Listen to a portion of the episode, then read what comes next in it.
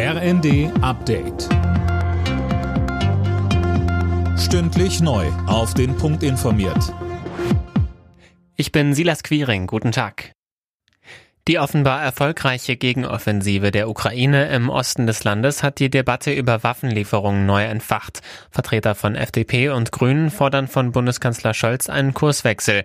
Der Militärexperte der Bundeswehr-Universität München, Carlo Massala, sagte über die Gegenoffensive im ersten. Die war nur möglich, weil der Westen Mehrfachraketenwerfer geliefert hat, weil sowas wie eine Panzerhaubitze 2000 dahin gekommen ist. Also Systeme mit einer Reichweite, die die Ukrainer nicht gehabt haben äh, mit einer Präzision, die die Ukrainer nicht gehabt haben und mit einer Durchschlagskraft, die die Ukrainer eben selber nicht gehabt haben. Diese ganzen Systeme haben das vorbereitet, was wir gestern erlebt haben. Das von der Ampelkoalition geplante Bürgergeld sorgt in der Wirtschaft für Kritik, weil der Regelsatz auf über 500 Euro steigen, die kompletten Heizkosten übernommen und die Sanktionen gestrichen werden sollen, verschwimmen immer mehr die Grenzen zwischen dem, was man mit regulärer Arbeit am Monatsende übrig hat und dem Bürgergeld, so Handwerkspräsident Wollseifer in der Rheinischen Post.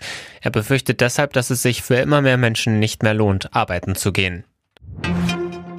Die Bundesregierung wird ihr Ziel von jährlich 400.000 neuen Wohnungen in diesem Jahr wohl verfehlen. Das hat Bauministerin Geiwitz angedeutet. Als Gründe nannte sie die Lieferprobleme bei Baumaterial, aber auch den Fachkräftemangel. In der ARD forderte sie deshalb mehr Tempo. Wir müssen die Produktivität deutlich erhöhen und das geht durch zwei Sachen, die wir ganz, ganz dringend voranbringen müssen. Das eine ist die Digitalisierung.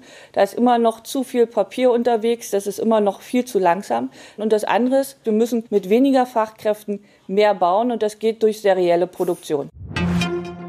Carlos Alcaraz hat die US Open gewonnen. Der 19-jährige Spanier setzte sich im Finale in New York in vier Sätzen gegen den Norweger Kaspar Ruth durch und holte damit seinen ersten Grand Slam-Titel.